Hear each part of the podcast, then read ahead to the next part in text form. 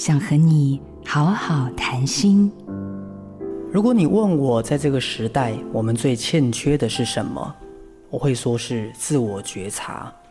大家的心都习惯向外看了，我们习惯不去看自己内心情绪的起源，而只活在意识心最表层的自我了。就好比一个小孩在哭闹时，解决他哭闹最有效的方法，可能是马上给他一个玩具，其实并没有解决真正的问题。真正有用的解决之道，必须透过内心而来的自我觉察。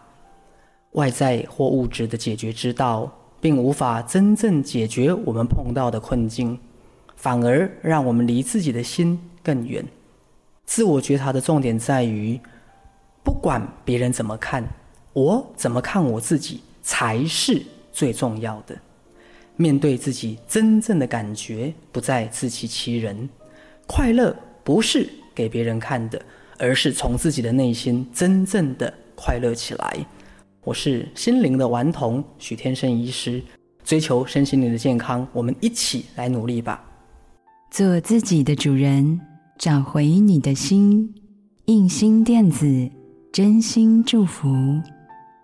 好家庭联播网，中部地区古典音乐台 FM 九七点七，北部地区 Bravo FM。九一点三。